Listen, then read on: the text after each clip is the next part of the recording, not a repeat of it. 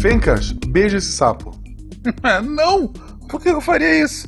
Olha o porte desse sapo. Olha essa coroinha. É óbvio, é um sapo aristocrático. Cara, você tá me dizendo que isso aí é um príncipe? Não, esse sapo é fêmea. Mas Guaxa! Você que sabe, não quer beijar o sapo, eu vou procurar o Tarek. Não, não, não. Tá bom, espera. Não. Acho que um beijinho só não vai fazer mal, né? Deixa eu tentar aqui. Sucesso! Como sucesso? Isso aí continua sendo um sapo. Sim, mas esse teste era sobre marketing e propaganda.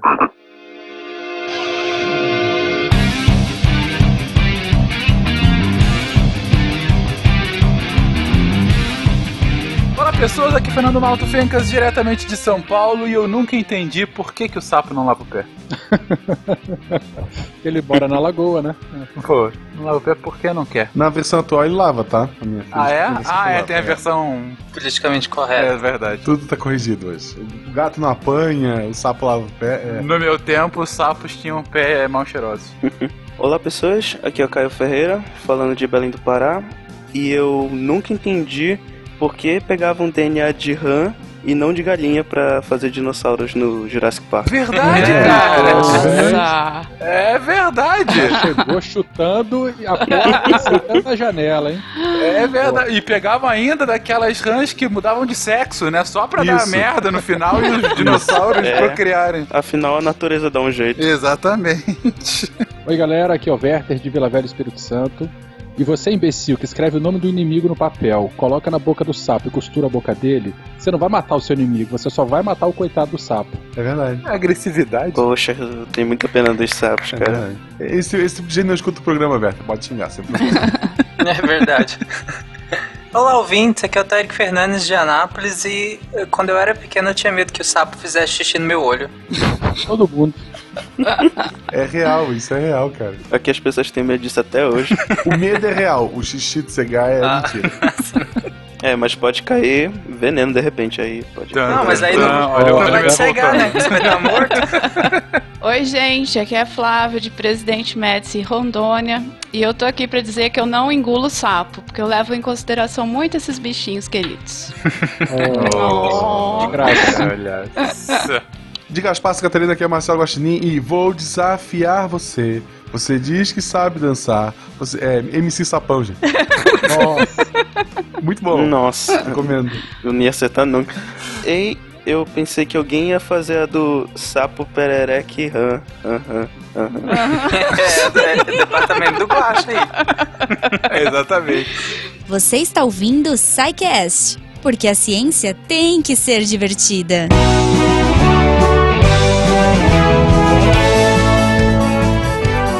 Bem-vindos a mais uma sessão de Recadilhos do SciCast.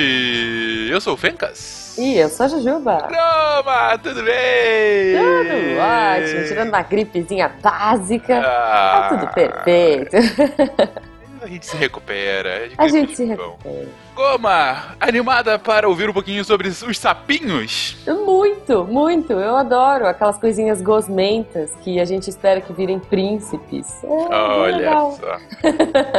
Mas antes, Goma, eu queria falar de um apoio super legal que a gente tá tendo para esse episódio. Hum, Apoio de um cara que, inclusive, já participou de pelo menos dois sidecasts, o Igor Alcântara. A galera que ouve mais o Mundo Freak conhece ele. A galera que Uhum. ouve o Tema Cast, que é o, o podcast dele, o excelente podcast, também conhece ele. ele, ele fez castes de história, né? Ele fez cast de histórias, então parece que ele é um miçangueiro. Mas Sim. na verdade, ele Ah, é um cientista de dados. Há 15 anos trabalha com isso. Hoje ele tá lá nos Estados Unidos dando aula em Harvard sobre isso. É mais um disfarçado, então. Exatamente. então, ele já tem uma puta experiência na área de ciência de dados. E aí, no início desse ano, ele começou a, a conversar com algumas pessoas. Pô, por que eu não expando essa, esse meu conhecimento pra galera lá do Brasil? Então, ele fez alguns testes e tal, eu até participei de um deles. Ele falou: eu vou começar a dar um workshop de ciência de dados pra galera Olha que estiver aí. interessada e pela internet. Mas aí a galera tem que manjar de English. Não, esse que é muito legal. Ele tá fazendo totalmente em português. E, e quem já ouviu o podcast do Igor sabe que ele é super didático, ele explica tintim por tintim as paradas. O que eu participei foi tranquilíssimo de entender. Ele, como eu disse, é bem didático mesmo. Mas para esses workshops, o que eu participei foi um negócio de uma hora e meia, foi bem rápido. Ele falou: não, não, vai ser um intensivão.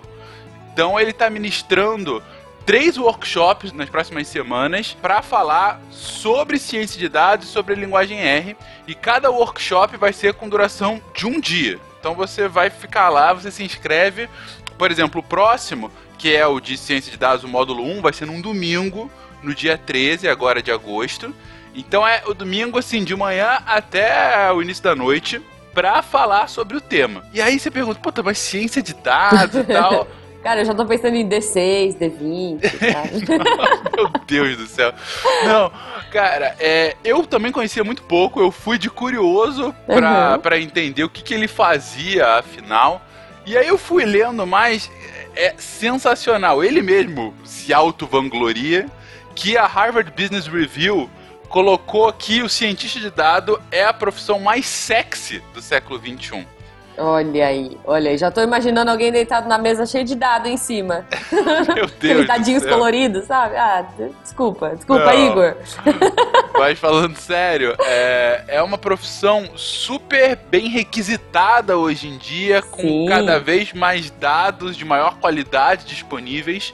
Então, o que ele está querendo propor nesses cursos é, primeiro, para que o aluno entenda quais são os fundamentos de ciência de dados, num segundo módulo, entender o que, que é ciência de dados relacionado a machine learning, e o terceiro módulo, justamente falando sobre linguagem R, né, que é uma linguagem muito básica e muito multiuso que é utilizada o tempo todo pelo cientista de dados. Eu tô bem curiosa para saber qual é. então, vou fazer esse. É, e o mais interessante é que, ok, tem o módulo 1 e 2 de ciência de dados, mas a linguagem R você pode fazer ou não, é, é independente dos outros dois. Então você pode fazer quando você quiser. Nas próximas semanas tem então, dia 13 do 8, o primeiro módulo de ciência de dados, dia 27 do 8 de linguagem R e dia 24 do 9 o segundo módulo de ciência de dados, aquele voltado para machine learning. Cara, não, muito bom. Vamos fazer então. Mas e aí, o que, que o ouvinte do SciCast ganha com isso? Ah, mas foi exatamente o que eu perguntei, Igor. e aquele descontinho camarada pros ouvintes do SciCast? Aí ele falou: não, não tem problema, vamos lá. Primeiro, as inscrições estão sendo proporcionais ao tempo. Então, ou seja, se você se inscreve agora, é mais barato naturalmente. Vai ficando mais caro quando vai chegando perto, né? É, a gente tem mania de deixar tudo pra última hora, né? Pois eu, é. pelo menos. então, o Igor já tá preparado para isso. Mas, além disso, o ouvinte do SciCast que clicar aqui nos links que estão anexados a esse post, eles já partem de 25% de desconto, independente de quando forem comprar. Ah, boa. Então, se você comprar agora, que tá muito barato para a linguagem R, você ainda ganha um desconto de 25%. Ah, olha só. Ah, e uma dica aqui, dica de amigo. Gente, o, o primeiro módulo de dia 13 de agosto tá quase encerrado. Então, se você quiser se inscrever, é para ontem, é para ontem. E esse que vos fala estará lá. Então você terá um coleguinha Fencas Como Taca a bolinha de papel na cabeça dele, gente. Taca a bolinha de papel na minha cabeça. Gente, se vocês quiserem mais informações, vocês vão lá no site do Igor, igoralcantara.com.br, tá lá tudo descritinho, como a gente falou aqui, uma forma um pouquinho mais séria. É... e vão lá fazer as inscrições. E usem o link do SciCash aqui para dar esse desconto para vocês. Exatamente. E então é isso aí, gente. Aproveitando rapidinho, lembrando sempre, se vocês quiserem conversar com a gente, contato.sicast.com.br ou comentem aí no post. Principalmente se vocês se inscreveram e vão ser colegas de classe do Fencas, comentem aí no post, comentem no Twitter pra gente mostrar pro Igor. E aproveitando, Fencas, esses coleguinhas que vão te encontrar aí na sala de aula do Igor, também podem te encontrar em um outro lugar em dezembro. Onde, Jujuba? No Encontro Nacional de Podcast Sim! que vai rolar na CCXP! estaremos lá provavelmente todos os dias da Comic Con, aprontando altas confusões, comendo balafine se tiver.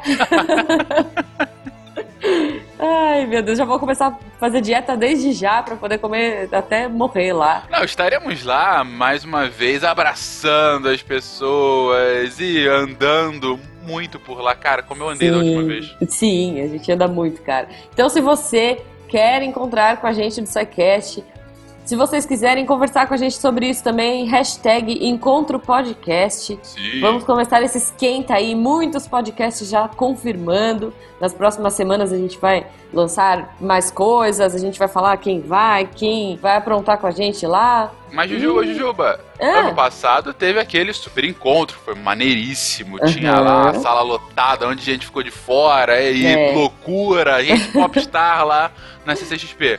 Esse ano vai ser igual? Olha, igual, igual, eu acho que não. A gente tá planejando coisas mais legais esse ano.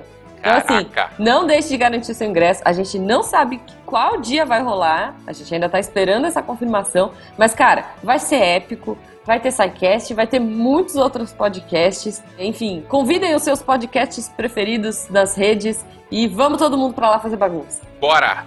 Agora vamos pegar sapo. Engolir sapo? Beijar sapo? Não sei. Vamos lá, vamos logo.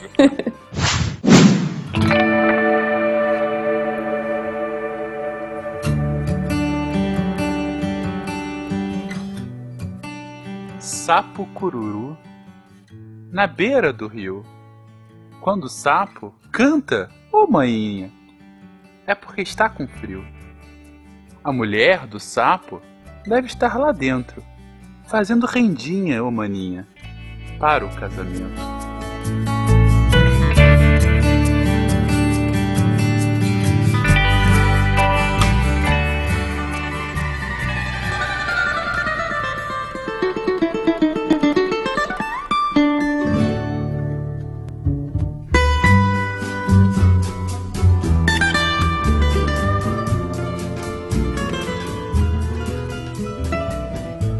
Queridões, voltamos a falar do reino animal. A gente já teve um cast específico para falar de cobras. A gente já abordou, já pincelou um pouquinho sobre anfíbios em específico quando a gente falou do cast de Amazônia, mas não foi o foco que esses lindos animais merecem. Então, Vamos aqui nesse cast falar sobre os anfíbios e afinal, gente, o que, que são os anfíbios? A perereca é a esposa do sapo? Não. Não, não. Então, o que, que são os anfíbios? Bom, os anfíbios, esse nome, ele é bastante interessante e retrata muito bem o hábito e o desenvolvimento desses organismos. É uma junção de duas expressões que significa vida dupla, não no sentido bíblico que vocês estão pensando aí, né? Mas é aquele animal que ele habita o ambiente úmido e o ambiente terrestre. Tem muito a ver com a tua evolução, nós vamos falar dele um pouquinho mais à frente, mas os anfíbios em si, eles foram de fato os primeiros animais, os primeiros metazoários a ocuparem o ambiente terrestre, os primeiros tetrápodas, que a gente chama. São os animais com quatro patas.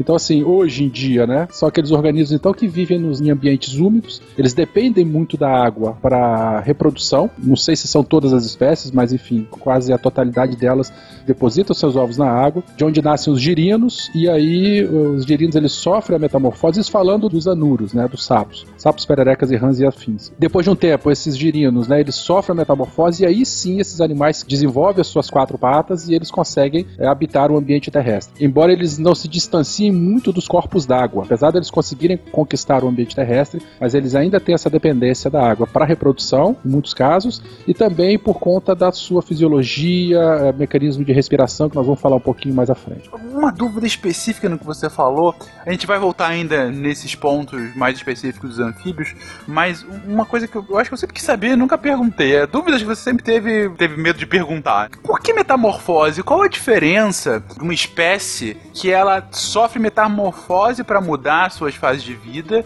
de outra como os humanos que não tem uma distinção tão clara assim, ou de fato uma metamorfose? Por que que existem as metamorfoses? Olha, o porquê existe eu não sei responder, mas assim, no desenvolvimento do- dos animais, a gente tem aqueles de desenvolvimento direto, em que um filhote já tem características de adulto, depois ele só sofre como se fosse, entre muitas aspas, um processo de amadurecimento. né? Então, a gente pegar um bebê humano, já tem lá os 10 dedinhos nas mãos, 10 dedinhos no pé, cabeça e tal, ele só vai terminar o seu desenvolvimento até chegar à fase adulta. É o que a gente chama de desenvolvimento direto.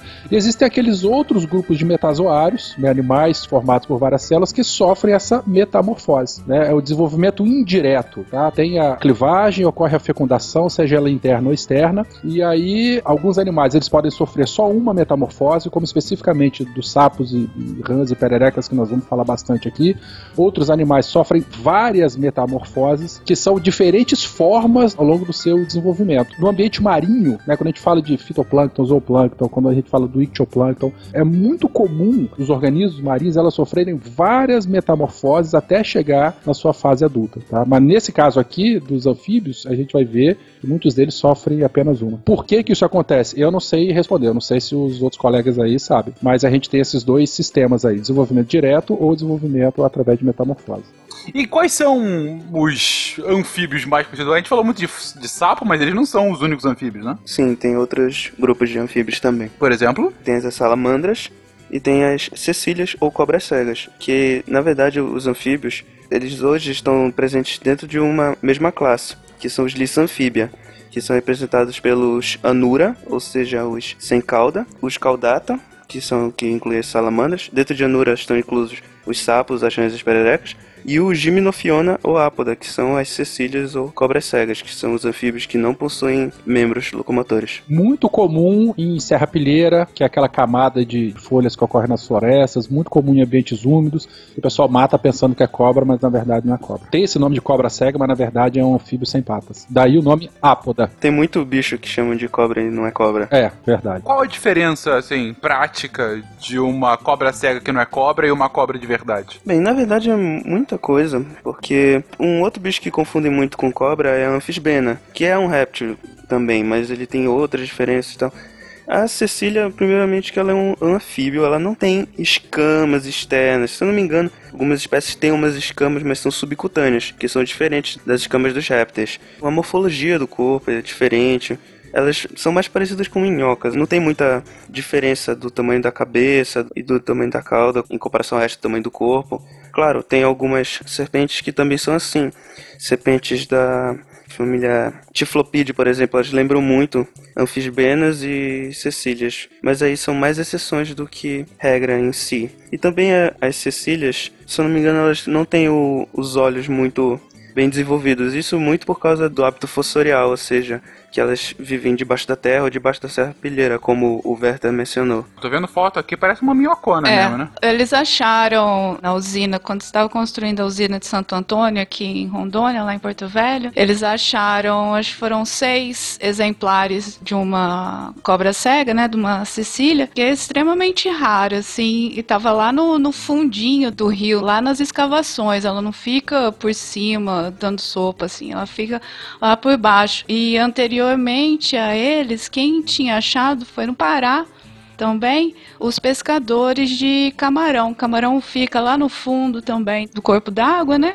Então, assim, na hora de, de pescar, eles acabaram trazendo uma, uma Sicília dessa. Então, tem aqui, elas são raras, inclusive essas da bacia do Rio Madeira. Aqui na região amazônica, e assim, eles não tinham nem noção, assim, que poderia achar uma ali. Elas têm expostas em Viena, no Museu de Viena, e eles não tinham localização da onde que tinha surgido aquele bicho. Estava lá, América do Sul, em algum local. E agora, devido às escavações da usina lá, eles encontraram esses exemplares. Um começo bem difícil esse, né? De cobra cega e tal, eu tô me segurando. Cobra cega de nome Cecília ainda, Agora, né? a Cecília deve ter sido uma orientadora é. muito sacana, né? Para o cara poder Com pegar é, uma cobra e cega e dar o nome de Cecília. Bicho, esse cara ficou traumatizado com a orientadora dele, hein? Pois é, pois é. Ah, então vamos pra grande pergunta fundamental. O Guarda perguntou: a perereca é a esposa do sapo? Vocês disseram não.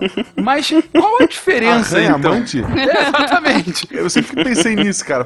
Se a perereca é a esposa do sapo, Onde é que entra a rã nessa história? Tipo, é uma excelente sogra? dúvida, Guaxa. Qual é a diferença? Vamos distinguir o que é um sapo, o que é uma rã e o que é uma perereca. Com o perdão de qualquer tipo de trocadilho que possa vir com essa pergunta. Mas olha, o Fenka está perguntando o que é perereca. Mas enfim, vamos lá. O que, que são esses três bichos distintos? Bom, todos eles, então, morfologicamente, eles são um pouco diferentes, né? Embora todos estejam dentro da ordem Anura. Anura que é sem cauda. Mas as rãs, elas têm a pele lisa. Todos eles, perdão, também, eles, o hábitat deles é próximo a corpos d'água. Embora alguns sapos eles têm adaptações para viver um pouco mais, mais longe, existem muitas pererecas arborícolas e as rãs elas têm uma relação bastante íntima aí com a, o corpo d'água.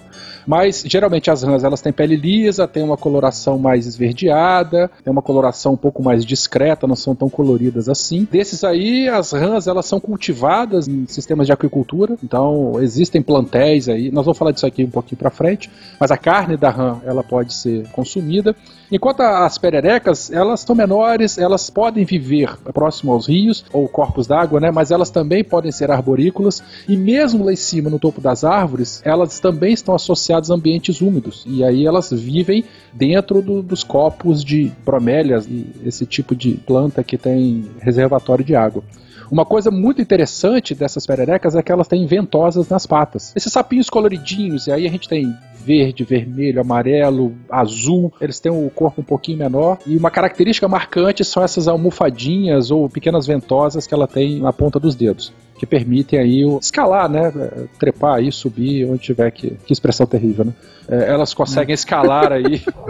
Expressar o, o hábito arborícola. Isso aí. Vou complementar o da perereca, dessa que vivem aí nas árvores. A gente tinha até comentado disso no, no cast de febre amarela, para fazer o controle aí de mosquito, desequilíbrio e tudo mais. O pessoal achou aí, aí no Espírito Santo mesmo, Werther. Acho que é Rodrigo Barbosa Ferreira, né? Eles descobriram, ele e o grupo deles descobriram uma espécie de perereca que, além dela viver na bromélia ali, ela se reproduz dentro ali da aguinha que tem na bromélia. Geralmente as outras elas procuram um outro local para se reproduzir. Mas essa especificamente não, ela tem um centímetro e meio. Imagina coisinha mais querida, assim. Fofinha, né? tiquinho de nada. E ela se reproduz na própria bromélia. Ela coloca os ovinhos e que transforma em gerino ali mesmo dentro dessas plantas. E você já começou a falar uma coisa muito interessante do ponto de vista da ecologia desses organismos, da ecologia de comunidades, da importância desse grupo, porque na floresta tem muito mosquito. O mosquito tem que botar ovo na água. Então, assim, o mosquito coloca o ovo no mesmo local que a perereca mora, que é os reservatórios de água de bromélia. Né? Muitos mosquitos fazem isso. Então, assim, se essas pererecas elas desaparecem por algum motivo, não aquela velha história, a gente não vai ter o predador da larva do mosquito, ele vai se reproduzir e, enfim, os problemas associados vão ocorrer. Então, bem lembrado isso que a Flávia falou aí, que a gente já começa a falar da importância ecológica desse grupo aí. Sobre as rãs, elas têm uma diferente da perereca e do sapo, elas são mais nadadoras assim, né? Então elas têm uma membraninha entre os dedos para facilitar aí a, o deslocamento dela dentro da água. Ah, é então, verdade. se você tiver com uma perereca e uma rã, olha os dedinhos dos pés. Aí você já descobre quem que é quem. E o sapo? Qual é a grande diferenciação do sapo dessas duas? O sapo, ele tem a pele dele assim é mais rugosa. Ele tem um aspecto mais seco, mais rugoso do que as outras duas que são chega a ser brilhante, né, a pele delas. E a gente encontra eles assim um pouco mais afastado de água. Assim, por observação, né, você vê assim, o sapo ele consegue ficar mais afastado de corpo d'água relativamente às outras duas. E pensando nessa adaptação, né, ele vai ter a pele um pouco mais rugosa, justamente para reter mais umidade. Pelo fato de frequentar mais o ambiente terrestre, ele tem que apresentar algum tipo de defesa contra os predadores. Então, muitas espécies de sapo vão apresentar aquelas glândulas de veneno no seu dorso, veneno ou muco, né, para deixar a pele sempre úmida e para se proteger contra eventual predador também. E pelo fato dele vagar mais aí pelo ambiente terrestre, a alimentação dele é bastante diferenciada, né? Então muitas espécies de sapos, elas são muito generalistas, se alimentam de qualquer coisa que se mexe na frente deles. E se a gente estiver falando o, o, sapo boi, né? Aquele sapo enorme lá, natural aqui da América do Sul, ele come tanto besouro pequenininho quanto pequenos mamíferos, pequenos répteis, então... Sério? Pequenos mamíferos? Sério, sério também. Ratinho pequenininho. Caraca! Eu vi um comendo uma cobra. Meu Deus! É, não é. Que é registrado que guaxinim nunca, hein? essa grande plasticidade alimentar do sapo boi, que também é chamado de sapo cururu, ele foi introduzido na Austrália para controle de praga de cana-de-açúcar, né, de besouro de cana-de-açúcar. Só que o que acontece? Esse sapo é muito pesado, então ele não consegue pular muito pro alto, né? Ele pula muito para frente. A gravidade é muito cruel com ele. E aí a, a, esse besouro ele vive mais em cima da cana-de-açúcar. Então ele foi introduzido limpou todo o substrato dos canaviais e é óbvio, né, que fugiu o controle dessa espécie. O besouro continuou e ele acabou com a grande parte da biodiversidade de algumas regiões da Austrália, do solo australiano. Olha que doideira. Ó, introduzir animal já é difícil. Agora, introduzir animal numa ilha ainda. Ô, Exatamente. gente. E, e não parar pra pensar, poxa, esse bicho não sobe.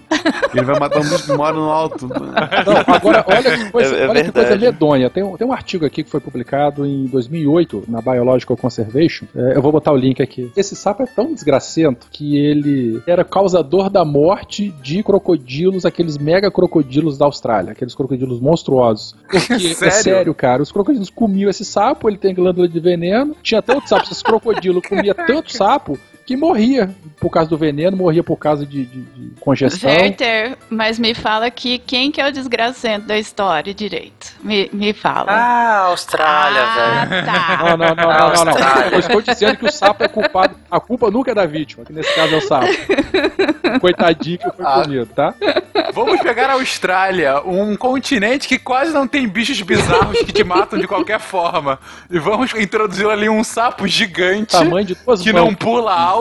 No- exatamente. Venenoso. venenoso que não pula alto e vamos lá pra acabar com a biodiversidade local. Isso me lembra os episódios de Simpsons que eles falam sobre isso, que o Bart leva um, acho que é um sapo mesmo, pra Austrália. E aí, de repente, quando uma semana depois já acabou com a biodiversidade local, porque ficou tudo desregulado, enfim, é bem Ah, Os isso. Simpsons já previram isso também, cara. Olha cara. só. Primeiro que a Austrália ela tem um histórico com espécies invasoras lá. Geralmente foram colonos que levaram. Tem um caso de um. Acho que de um caçador inglês que levou uma lebre, um coelho, se não me engano, pra caçar no território dele. Aí as lebres, né, se multiplicam.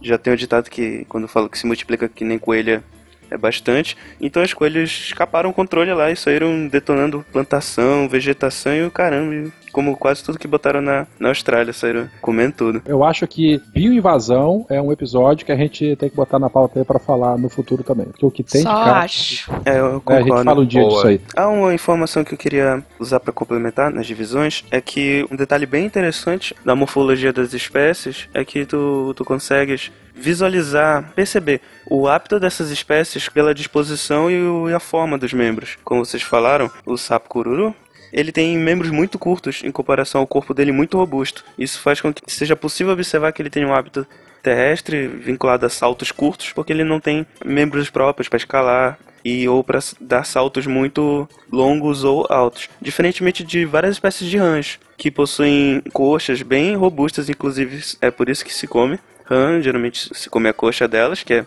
bem carnuda, por assim dizer. Como elas têm as coxas muito é, robustas, elas fazem uns saltos muito grandes, muito longos. Por exemplo, eu já participei de algumas expedições de campo para coleta de anfíbios e tal.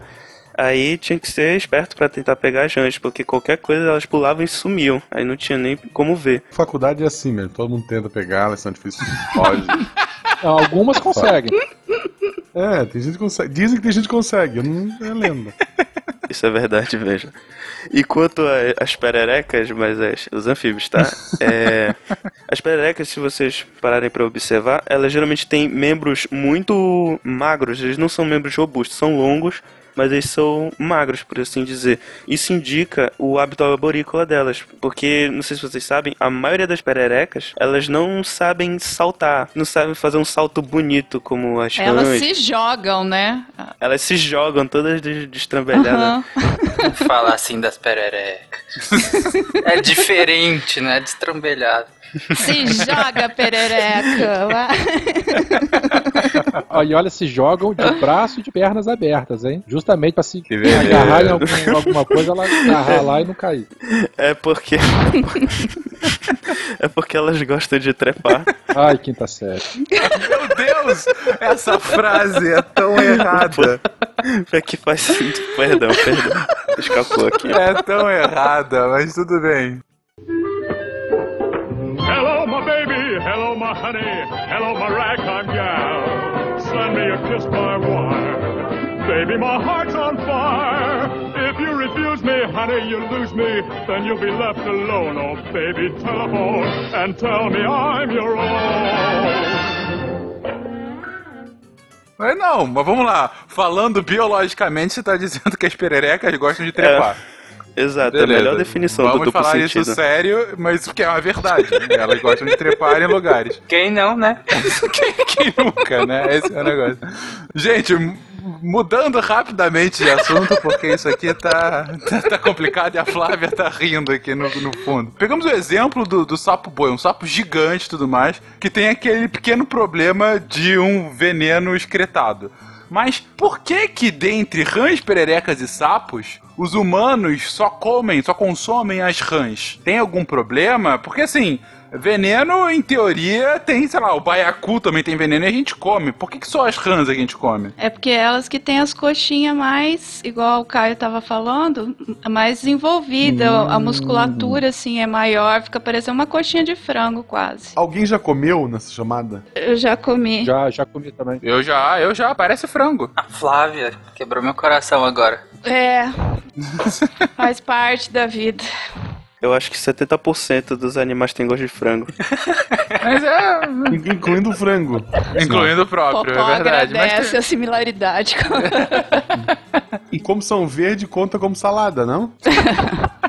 E pelo que eu tava estudando, elas são mais simples, assim, de você criar, comparado com perereca e por causa do tamanho delas também. E eles acharam aquela rantoro. Eles pegaram o jeito para fazer a criação da rantoro para comida e também agora eles estão fazendo testes com o corinho dela para queimadura, para fazer recomposição de tecido humano aí queimado. Ela tem umas propriedades aí antimicrobianas que facilitam a recuperação de queimadura em ser humano. Então já essa é uma outra utilização da mesma criação aí, tanto para alimentação quanto medicinal. E além da indústria da moda também, né? Que o, couro da, da rã também pode ser utilizado em carteiras, bolsas, acessórios, né? Pra isso também. Mas tem plástico, tá, gente? Plástico também é legal. Mas aí são três famílias, digamos assim. Qual, qual seria a expressão? O que, que é o, o sapo? É uma espécie? não, é uma ordem. ordem? Ordem, ordens. obrigado, obrigado. Eu olhei aqui rapidinho, numa lista que publicam oficialmente todos os anos. Na verdade, eu peguei do ano passado. Mas eu acho que só no Brasil, se eu contei direito, tem umas 26 famílias de anuro, no caso. Mas isso também é, é muito controverso, porque a taxonomia de anuro é muito inconstante. Dá até pra dizer que as famílias mudam e surgem e param de existir tão rápido quanto muda, sei lá, a trilha sonora do Esquadrão Suicida.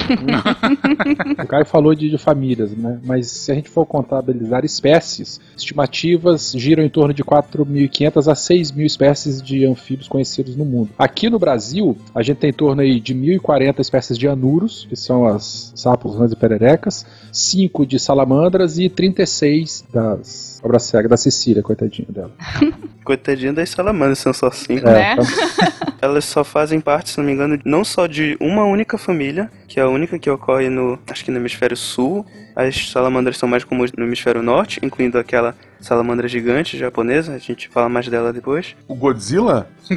Não, não. Cara, mas é um monstro. não Godzilla. esperando assim uma piada, não é óbvio que isso é, É, piada, é o- não pode. É, o, bi, o bicho é um monstro mesmo. Inclusive, eu acho que essa salamandra gigante. Vocês já jogaram Resident Evil 4? Claro. Tem um chefe do jogo, que é o, o Del Lago, que eu tava jogando recentemente. Eu vi, ele é muito parecido com a salamandra gigante. Eu acho que eles pegaram de inspiração pra montar o, o bicho. Japoneses, Mas né? enfim, só, é só uma curiosidade mesmo. Tem um filme bizarro que é com a salamandra. Que um menino encontra a salamandra pequenininha, ela vai crescendo, ela vira tipo um dinossauro. É tipo um Godzilla, só que é uma salamandra. Sério, e depois desse filme foi que eu fui me atentar que existem salamandras. Porque depois desse eu achei tão bizarro aquela criatura que eu falei, caramba, aí eu fui pesquisar também, aí eu descobri que existem salamandras. Elas são mais encontradas no hemisfério norte, né? Na região ali do norte da África e, e o sul da Europa, ali, Portugal, Espanha. E o pessoal associa as bichinhas com feitiçaria, com sei lá, porque tava lendo que eles, quando a floresta pega fogo, aí elas saem do meio do fogo. Aí parece que elas estão saindo do fogo, entendeu? E, e aí, porque elas têm o corpinho, geralmente é preto com mancha vermelha ou mancha amarela, né? Então eles fizeram todo um folclore em cima das salamandras. E aí acaba que demonizou as criaturas. Que legal. Eu ia perguntar justamente isso, Flávia. Se tinha, vocês sabiam o porquê dessa analogia tão grande, né, que fazem entre salamandra e fogo. Ah, que, que legal. E, e elas disso. parecem um dragãozinho mesmo. Se você for ver assim a Uhum. carinha delas, é um, é um dragão em Uhum. miniatura. Só que mais fofinho. Mais fofinho. Sim. E os dedinhos parece que foi uma criança que desenhou. É, muito.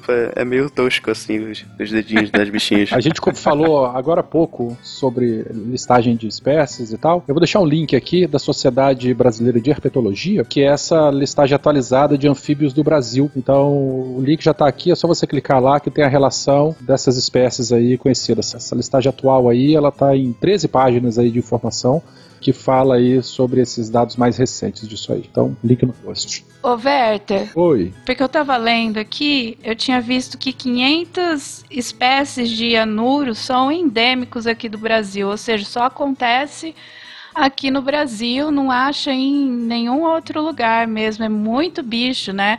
Isso fora que cada ano alguém acha uma perereca nova ou um sapo novo. É muita variedade, né, que tem. Eles falam aí da destruição dos biomas e o qu- quanto afeta essas populações, assim, que a gente nem, nem tem ideia, né, de quantas são, na verdade, né. É, se a gente pensar que o Brasil, né, ele é um território imenso, ele tem uma variação latitudinal muito grande, então a gente tem uma variação climática muito grande, embora o Brasil seja um país tropical. Mas a quantidade de nichos ecológicos aqui é enorme, e nicho ecológico está aí para ser ocupado por diferentes espécies, então isso... Só corrigindo. Fala. O, o poeta tá errado, tá? O Brasil não é um país tropical, ele é um país tropical e subtropical. É, tá certo. O geógrafo falando aí.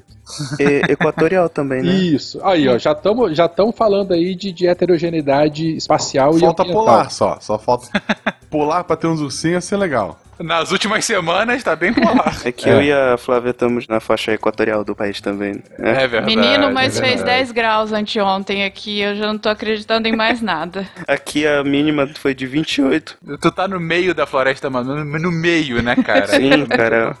O- os dias são todos iguais. Aqui eu acho que o trabalho de previsão do tempo é muito fácil, porque é só estimar, ah, a máxima é de 33 graus e a mínima é de 25. E vai chover no final da tarde. E vai chover no final da tarde, exatamente. Tanto que aqui a gente divide as estações do ano, entre aspas, em inverno e verão amazônico, sendo que inverno é o período que chove mais, continua quente. Mas chove mais, então durante a chuva cai a temperatura. Inclusive é o período onde se percebe maior atividade de anfíbios. O Werther comentou um pouco antes, quando ele estava definindo o que, que são os anfíbios, que eles estão no caminho evolutivo, eles estão um passo além dos peixes. Acabam sendo aquele elo entre peixes e répteis, né? Naquele caminho para sair da água. Eu queria perguntar para vocês, eles ainda têm muitos traços compartilhados com os peixes? Eles alguns resquícios que ficam claros dos peixes? Ou a pergunta fundamental, acho que o Guaxa concorda comigo, eles já ganham uma alma diferente dos peixes? É verdade. Coitado dos É, ele já tem peixes. sangue, né? Já tem sangue vermelho e então já tem alma, né? Então tem alma. É isso. O biólogo Werther disse: sapo tem alma. O crânio é muito parecido com o de peixe comparado com o dos outros vertebrados. É mais parecido com o de peixe do que os outros. O coração é mais desenvolvido, né? As cavidades pulmonares dos anfíbios, ela é mais próximas da nossa, né? Mais completa. Quatro cavitário, como a gente é, mais próximo da nossa do que como dos peixes. Não, eles têm três cavidades. Sim, sim. Começa a fazer a divisão, né? Dos átrios e ventrículos, mas ainda não chega no total. E uma outra coisa interessante só desse grupo é a respiração cutânea, né? Enquanto nos peixes a gente tem a troca gasosa através da branca, a respiração branquial, nos répteis já é praticamente pulmonar, nos anfíbios tem respiração cutânea, que é a respiração pela pele, né? A, a pele é muito vascularizada, apesar de já terem pulmões, mas eles também podem respirar, fazer troca gasosa pela pele. É, e que é muito importante para eles aí nessa vivência deles entre dois habitats, o aquático e o terrestre aí. Então, e a pele deles é extremamente sensível, igual o Werther estava falando, extremamente irrigada, né, cheia de, de vasinhos ali pra, da circulação para fazer essas trocas gasosas. Então, assim, esse negócio de judiar de bicho aí, jo- jogar sal, jogar sei lá o que, é sacanagem demais, né? Jogar sal pra ver o sapo pular. É, É, eu sempre tive raiva disso. eu também. Pode jogar sal só em lesma, gente. Lesma não tem alma, não. Mas em sapo não joga. Não, não têm não, cara, eu, eu defendo os bichos todos. Tô brincando. Toca aqui, Caio. Uhul. Ei, high five. O biólogo Werther está dizendo que bichos sem alma podem ser atacados. É isso mesmo.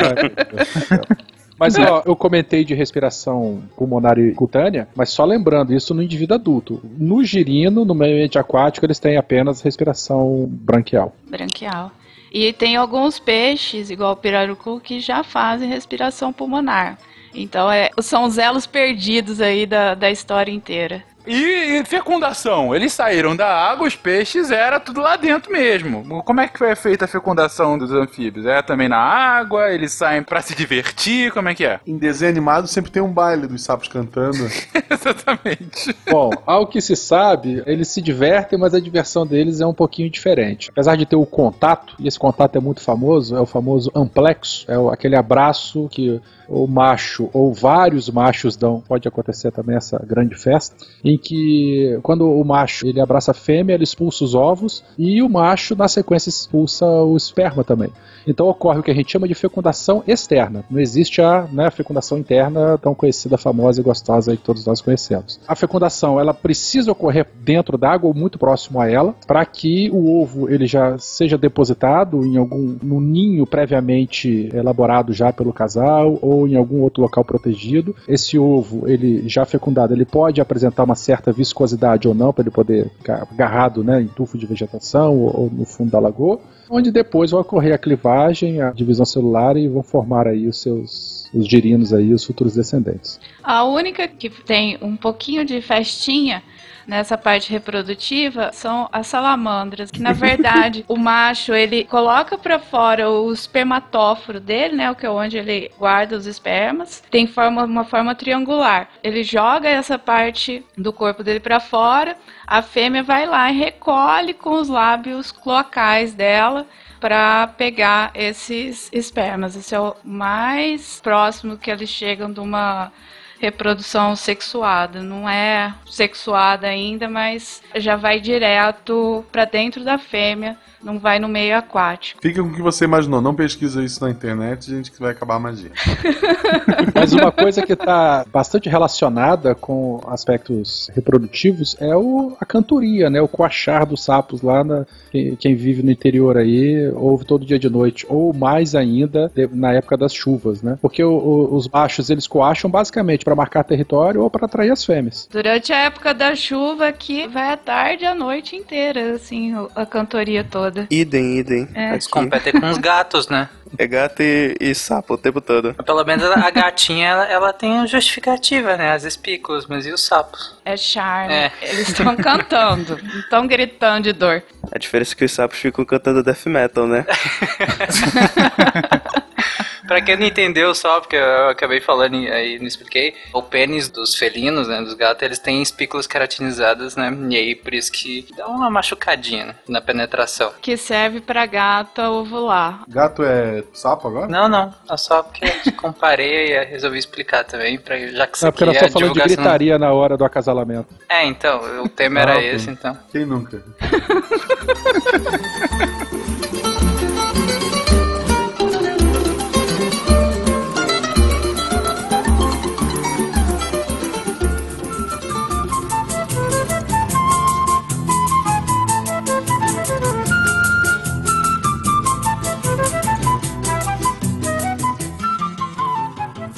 gente já viu que o sapo boi come pequenos mamíferos, só não guaxinins.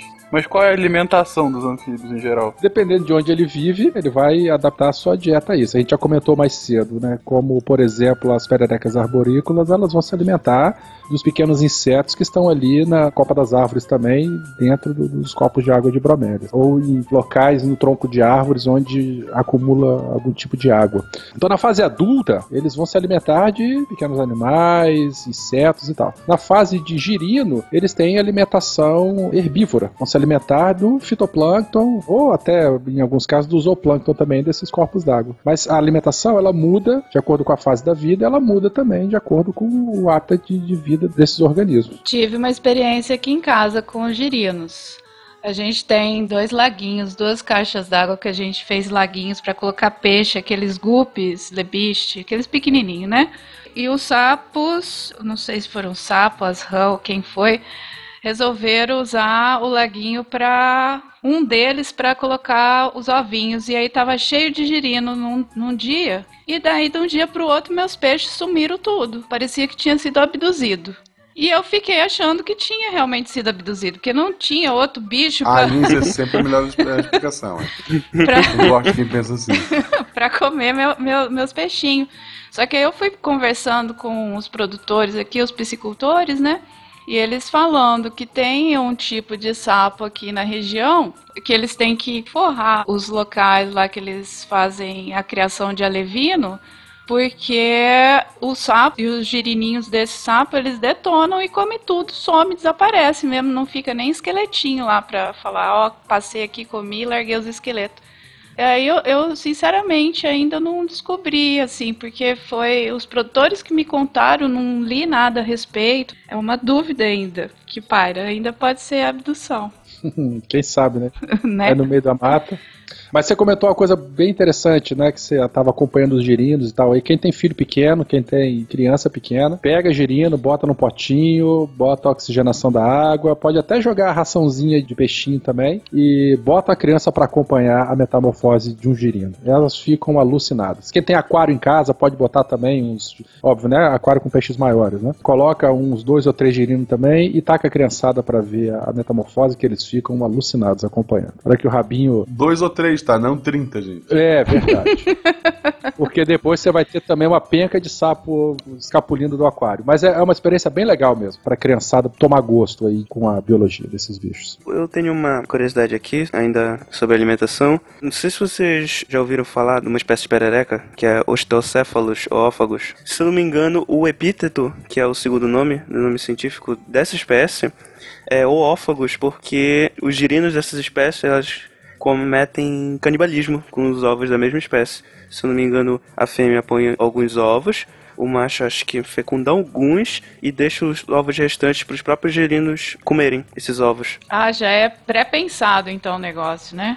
É, é. A gente esqueceu de falar, mas ele também é comum em rãs, principalmente aquelas rãs de cativeiro. Uma das estratégias de manejo é evitar o canibalismo também, porque quando elas estão assim na fase jovem, né, jovens adultos assim, a taxa de canibalismo é muito grande. Então o criador ele tem que fazer o manejo no cativeiro de diminuir um pouco a densidade e aumentar a oferta de alimento, porque senão essas rãs elas ficam uma comendo a outra, literalmente. Tem uma técnica aqui que o pessoal que mora no sítio ou em local que tem muito mosquito, assim, à noite, o entardecer aí, que o pessoal fecha as janelas e tudo, sai correndo, e apaga as luzes para os mosquitos não, não entrar, né? O pessoal aqui, eles fizeram um negócio bacana. Na frente, assim, tipo, uns 5 metros pra frente da, da varanda da casa, eles colocaram umas lâmpadas, assim, umas luminárias no chão. Aí eles apagam a luz da casa, acende essas lâmpadas na frente da casa. Aí os mosquitos vão tudo pra lá, aí vira um banquete, aí enche de sapo. O sapo tudo em volta dessas, dessas lamparinas, dessas luminárias lá. Aí eles fazem a limpa dos mosquitos na casa. É uma beleza. Eu achei assim impressionante a ideia. Muito bacana mesmo. Controle ambiental de praga, né? Sim, super eficiente. Ou seja, de mosquitos e pequenos insetos até mamíferos passando. Pequenos por mamíferos, pequenos mamíferos, por favor. Senão você vai pintar um horror. Um sapo que não é assim. Elefantes, né? Sapos comendo elefantes e humanos. Aquele filme trash de horror que é sobre sapos que saem comendo as pessoas. Pois é. Existe isso? Tem Frogs, acho que tem no Netflix, Ah, inclusive. Tem animais Tem assassinos. que colocar né? essas referências aí no post. Existe todo um gênero de cinema exploitation que trabalha com bichos. E tem desde sapo até formiga, então é uma loucura. O SBT deve ter passado um monte. Não, Formigas gigantes eu assisti quando eu era moleque, quando eu tinha meus 10, 11 anos. Mas sapo nunca vi não. E foi comentado que, apesar dos sapos ficarem um pouco mais longe, ainda assim sempre tem alguma proximidade com corpos hídricos. É impossível a gente ver algum anfíbio numa região totalmente seca, né? Depende. Algumas espécies africanas, apesar delas dependerem da água, Mas existem muitos rios perenes lá que secam nos períodos de secas mais severas. Então, esses sapos eles podem se enterrar e permanecer vários meses, eu não sei se anos também, enterrados, eles baixam o metabolismo, fica como se fosse num estado vegetativo de quase morte, esperando as próximas chuvas. Então, assim, não estão distantes desse local, do corpo d'água original, mas ficam, podem aguentar vários períodos, não em plena atividade, né? Mas nesse, como se fosse uma, entre muitas aspas, uma hibernação esperando as chuvas poderem voltar. E quando as chuvas voltam, ocorre o alagamento do, dos corpos d'água, eles vão lá e retornam às suas atividades. Apesar de os anfíbios, os anuros, eles ocorrerem em praticamente todos os biomas, à exceção da Antártida, ou ambientes muito frios, algumas poucas espécies também elas conseguem suportar o frio se congelando. Elas se congelam nos períodos mais intensos de inverno, entram nesse estado vegetativo também de hibernação e quando as condições melhoram, quando a água ela deixa de descongelar e começa a voltar para o estado líquido, a pererequinha lá ela se descongela novamente e continua vivendo aí feliz e faceira. Isso aí é muito bacana de falar, Vetter, porque a gente tem que lembrar que os anfíbios são pecilotermos, né? Eles não têm uma regulação da temperatura deles interna. Eles dependem do ambiente para fazer essa regulação da temperatura e assim a regulação do próprio metabolismo deles. Então, eu acredito que eles consigam ter essa versatilidade aí de se congelar ou ficar em lugar muito quente por causa desse tipo de regulação que eles fazem com a temperatura do corpo deles. É, porque baixa o metabolismo também, né? E aí eles conseguem reter aí energia para bastante tempo, né? A gente sabe que sapo come um monte de coisa porque a gente vê, mas existem muitos estudos de, de preferência alimentar para associar o hábitat da espécie ao tipo de alimento que existe. E eles utilizam técnicas bastante comuns aí nesse tipo de trabalho, que é fazer o bichinho vomitar. A gente faz isso com pequenos mamíferos, faz com répteis, mas com anfíbios também. O pessoal injeta solução salina no estômago, o bichinho vomita e aí vai o coitado do estagiário ou aluno de iniciação científica na lupa vendo centenas de vômitos de sapos contando itens alimentares. Era só um detalhe aí. É nessa hora, queridos ouvintes, que você remete àquele episódio número 200, problemas na ciência. Eu não digo que é um problema, mas é uma dificuldade inerente, do tipo, estou fazendo ciência, o que, que estou fazendo? Observando o vômito de sapos. É assim que nasce animais com o nome de Cecília. É assim que orientadores são homenageados, é diferente. O Werther, você falou agora um pouco do sapo. Eu tô, fiquei muito impressionado com o sapo boi, que enfim, não é à toa que tem esse nome, né? Você falou que ele é do tamanho de duas mãos. É o que? Uns 50 centímetros? Ah, cara, é enorme. Depende da mão. É. Você junta as duas mãos assim, o sapo cai inteiro, cabe inteiro dentro delas. Entendi. E em geral é o que? Varia disso para aquelas pererequinhas pequenas mesmo, os anfíbios, ou tem bichos maiores? A gente já comentou, existem essas salamandras enormes do tamanho de criança, né? Esse sapo boi gigantesco e tem essas pererequinhas arborícolas aí do tamanho da unha do, do dedão, da mão da gente. Tem a, a rangolias africana também, né? Ela, ela, chega a ser quase o tamanho de um bebê pequeno. Se vocês procurarem aqui imagens de rangolias. Rangolias? Se eu não me engano é rangolias. Rangolias. Vai no Google Imagens com filtro desabilitado. Vamos ver o que, que vai dar. Caraca, gigante mesmo. Ela é do tamanho do dorso de uma pessoa. É. Meu Deus. Olha, olha a cara dela. Você gostaria de ser amigo dessa rã? ah, cara, a maioria dos anfíbios tem essa cara. Blazer. blazer. Isso aqui, é, isso aqui não é uma cara blazer. Isso aqui é uma cara de vou te matar enquanto estiver dormindo. É diferente. Acho que seria interessante mencionar, além dessa que a gente já falou também, algumas espécies curiosas. Tem o sapo boi aqui, que na verdade é o nome que a gente dá para várias espécies do gênero Rinella aqui no Brasil. São várias espécies, mas os bichos são todos parecidos. Queria citar um pouco o gênero Bolitoglossa, que é o único gênero de salamandra aqui no Brasil. As salamandras são todas pequenininhas. Vendo elas em campo, elas ficam como se fosse um risco gosmento em cima das folhas no meio da mata. Se vocês procurarem Bolitoglossa no Google, vocês podem dar uma olhada como elas são. E elas são, elas são bem bonitinhas. São as únicas salamandras que a gente encontra aqui. Eu não sei se chega pro sul, abaixo da Amazônia, mas eu sei que elas são espécies amazônicas e que são muito difíceis de encontrar no meio do mato.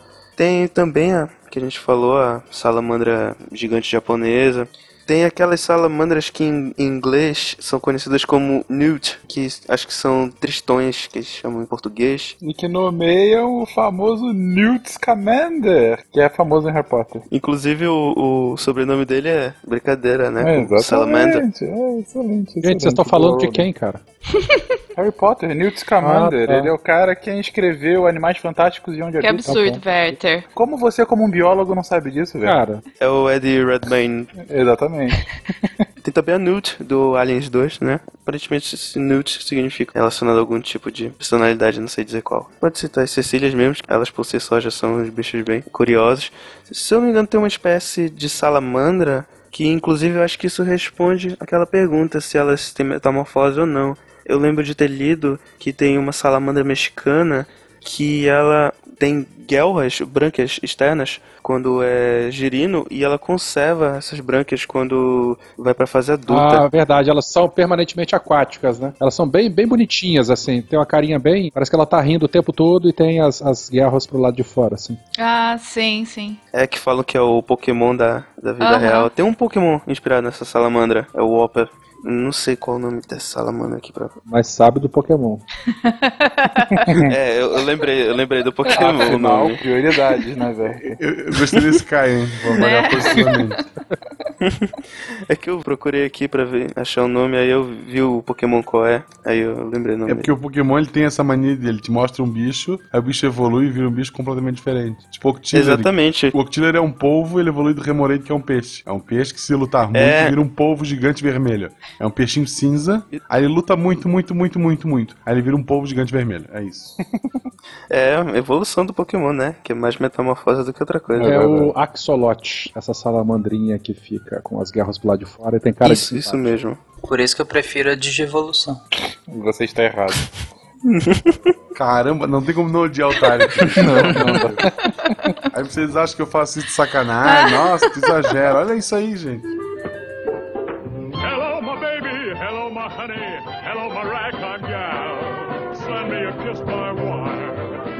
My heart's on fire. If you refuse me, honey, you lose me. Then you'll be left alone. Oh, baby, telephone and tell me I'm your own. Tem uma outra espécie que é uma espécie de perereca, que é aquática, inclusive. Isso foi o que eu falei da taxonomia confusa. Enfim, é Pseudis paradoxa. Desculpe se tem muito nome científico, é que a maioria dessas espécies não tem nome popular mesmo. Aqui é o SciCast, cara, relaxa. Mas a gente podia batizar. Tarek, essa é a Tarek. Essa Pseudis paradoxa, o girino, ele chega a ser três ou quatro vezes maior que o adulto. E é um bicho bem esquisito também. Se vocês procurarem Pseudis, com D, paradoxa. Caraca, o girino é realmente maior. Por que isso, cara? Por que o girino é maior e ele diminui? Cara, eu não vi muitos artigos falando sobre isso, mas é um- uma coisa bem esquisita, porque a rã já é pequena, mas o girino, além de ser um girino muito grande comparado com a maioria dos girinos, é, é bem esquisito ele mudar de tamanho. Você percebe que o corpo do girino é maior que o corpo do adulto, o que é bem esquisito. Em inglês eles têm um nome popular, que é Giant Tadpole pro girino e Paradoxical Frog pro adulto. Paradoxal Frog faz todo É. sentido, né? É, por isso que o epíteto é paradoxa. Por isso, Tarek. Já batiza aí, gente. Amigos biólogos, coloque isso nos livros. Nome popular, Tarek. Um ponto que, que vocês comentaram, gente, é o grande veneno, né? Tá todo mundo desde o início, desde a introdução, falando sobre o medo do xixi do sapo, né? E outras coisas similares, e como o sapo boi mata todo mundo. E aí, e se alguém de fato encosta num, num sapo desse? Lambe. Se eu, sem querer, lambi um sapo, e aí? Exatamente, tô andando aí na Olha, rua. eu já ouvi história de gente que lambeu sapo, não morreu, mas teve umas viagens aí. Ela foi sapo ou foi perereca? Foi perereca, perdão. Não, então, porque as pererecas elas são mais tóxicas que os sapos, mas a galera nem fala tanto de perereca com, com toxina. Isso, o pessoal lambe a perereca sem medo. Sim, tem a perereca, acho que ponta de flecha, que os indígenas usam. Eu acho que eles removiam, pegavam algum pauzinho e passava na pele da perereca pra tirar o, o veneno e passava o veneno na ponta das flechas pra poder abater o- os animais mais rápido. A gente falou dela quando falou da Amazônia. Na verdade, ela Isso. come bastante de uma formiga que é venenosa. Eu até sugeri de pegar esse sapo e dar, sei lá, pra um cachorro comer e usar como uma bomba. Se a perereca fica venenosa porque comeu formiga venenosa, pode criar um cachorro venenoso. Ou, sei lá, uma onça pintada venenosa, Não. imagina? Uma baleia, cara. Coloca isso, várias baleias, uma Isso. baleia venenosa ambulante. Cara, os jacarés lá da Austrália tentaram isso e não conseguiram. Eles morreram. É verdade. não, é verdade. É verdade, é verdade. Os sapos, né, que são mais comuns aí em casa, no quintal, e como eles são mais lentos do que uma perereca, a perereca tá na parte mais aérea e elas são mais rapidinhas, né, se locomovem com maior facilidade. Os sapos é, costuma ter mais acidente com um cachorro mordendo o sapo no quintal. E eles têm uma glândula parotídea logo em cima na cabeça deles, que quando apertada, ele não esguicha, mas quando apertada, ele libera essa bufotoxina, que é essa toxina aí dos sapos, e essa bufotoxina ela atua diretamente no sistema cardiovascular nosso, igual a digoxina, que tem um monte de gente que usa digoxina para fazer controle aí de pressão, de doença arterial. A bufotoxina é similar à digoxina, então ela vai causar alteração de pressão arterial, tanto no cachorro ou quem for que acabou ingerindo essa toxina aí produzida pelo sapo. Essa toxina, a bufotoxina, ela é expelida só quando é pressionado. Então, o sapo, ele não é um animal peçonhento, ele não injeta a toxina em ninguém. No inóculo, né? Toxina, Inocula né? isso. Porém, outro conterrâneo lá do Werther descobriu da forma mais desagradável a primeira perereca peçonhenta. Se- sempre traumatiza esse momento. Tem a peçonha, né? Veneno na boca, né? Nada, era no corpinho dela mesmo. Ela tem tipo umas espículas. A hora que ele pegou, ela jogou os espetinhos dela lá da pele e inoculou o veneno. Quem nunca, né? Então acabou acontecendo isso e que foi essa descoberta aqui de uma perereca brasileira que é peçonhenta. Assim, e deixa eu falar dos cães aí, acidente com sapo, né, de intoxicação, tem que levar para o médico veterinário com urgência, tá? Para fazer é o tratamento sintomático só, né, o tratamento suporte. Geralmente os cães com esse tratamento sobrevivem, tá? Mas tem que levar pro médico veterinário. Ou se você sofreu algum acidente, não sei o que você foi fazer, mas que você acabou ingerindo essa toxina, procurar assistência médica. Fora isso, toda vez que você for manipular algum anfíbio, lavem as mãozinhas após o manuseio, tá? E, inclusive dos acidentes, é, já aconteceu com a minha cadelinha, ela conseguiu escapar, mas foi, foi um baita susto, então isso deve ser tratado com urgência, ainda mais se for cão pequeno mesmo, Exato. como foi no meu caso. Ô, gente, uma das coisas também impressionantes que eu vejo em anfíbios são as cores, né? Vocês mesmo comentaram que eu acho que os rãs e pererecas com cores mais vibrantes, o sapo mais gosmento e tal. Tem um motivo, assim, claro, dessas cores mimetizar o ambiente ou algo do gênero? Coloração aposemática, não é?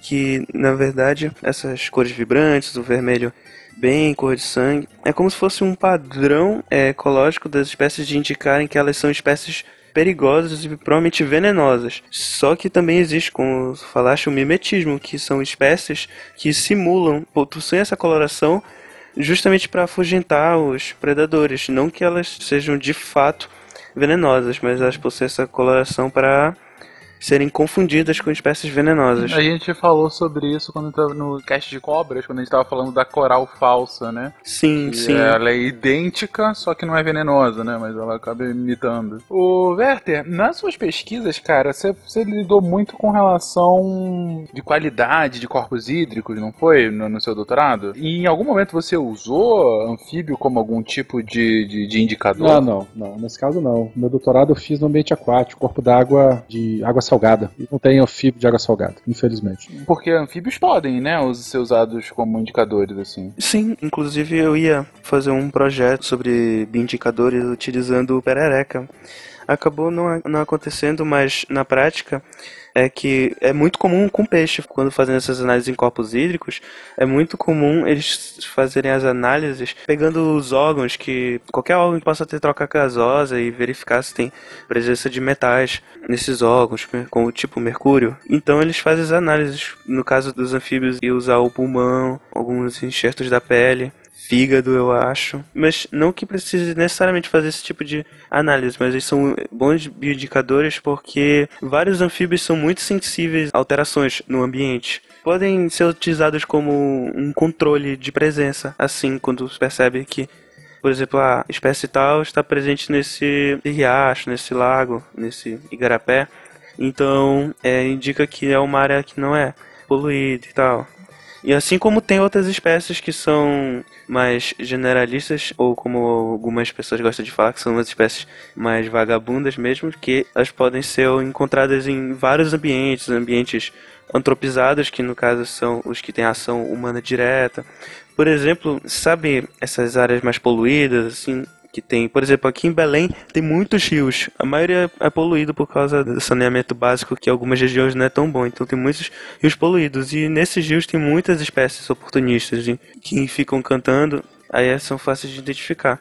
Isso pode indicar também, por exemplo, são espécies que estão presentes na natureza mas que elas, por falta de concorrência de outras espécies para ocupar aqueles nichos, que já são muito modificados por causa da poluição, elas acabam ocupando esses nichos e se tornam bastante presentes nessas Elas áreas. sobressaem. Isso. Eu achei interessante porque então você consegue tanto observar a qualidade ambiental de um corpo hídrico pela presença de espécies boas, aspas aí, né? E a ausência dessas oportunistas ou vice-versa, né? Sim, e também analisando as espécies viventes naquela região, por exemplo. Tem alguns rios aqui que perto tem, sei lá, garimpos que as pessoas usam e colocam mercúrio na água, se não me engano, para tentar encontrar ouro. Em rios adjacentes, os próximos a regiões de garimpo, eles fazem essas análises com espécies de peixe e possivelmente de, de anfíbio também, verificando nos órgãos da, dessas espécies a, as quantidades de substâncias tóxicas presentes na água porque eles vivem na área, então eles absorvem essas substâncias. Então isso também é uma maneira de verificar a qualidade da água nessas regiões. É que a gente pode utilizar um biomarcador, por exemplo, de dentro da espécie. Vamos analisar a concentração é, de um poluente no pulmão do bicho. Aí pode ser qualquer bicho. Tá? Então você pode utilizar biomarcadores, ou você pode utilizar a presença ou a ausência da espécie. Se ela é muito sensível ou tiver alguma alteração, ela vai desaparecer. Como é o caso lá da, daquela randorada do Panamá. Teve um fungo lá que está contaminando e ela desapareceu, porque ela é muito sensível. Ou você pode analisar também alterações na estrutura da comunidade. Quando uma espécie desaparece, uma que é oportunista, ela estava lá é presente, mas em pouca quantidade, e de repente ela começa a se sobressair. Então, dentro de bioindicadores, a gente tem um grau enorme, a gente tem várias opções para poder estudar o ambiente para saber se ele está alterado ou não. Desde processos de dentro do organismo até alterações profundas na estrutura das populações e comunidades associadas. Como essas espécies elas são sensíveis, elas podem retratar alterações nos ambientes, né?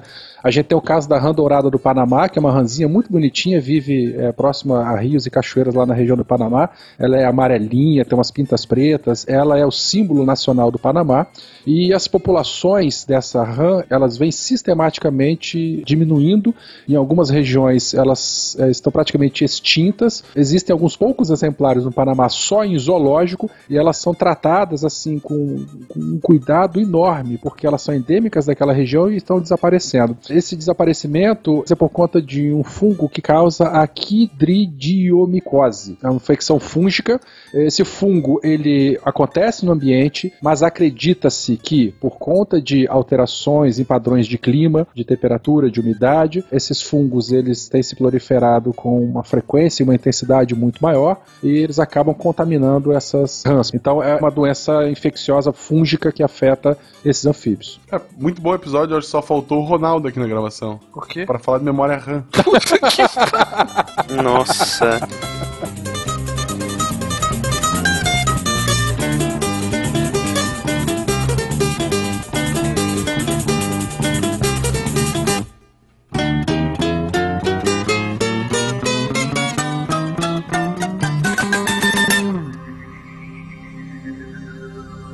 Se a ciência não for divertida, tem alguma coisa errada.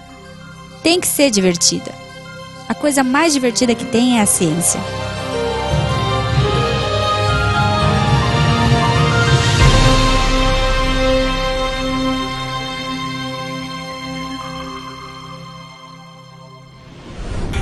Este programa foi editado por Tapcast. Edições e produções de podcast.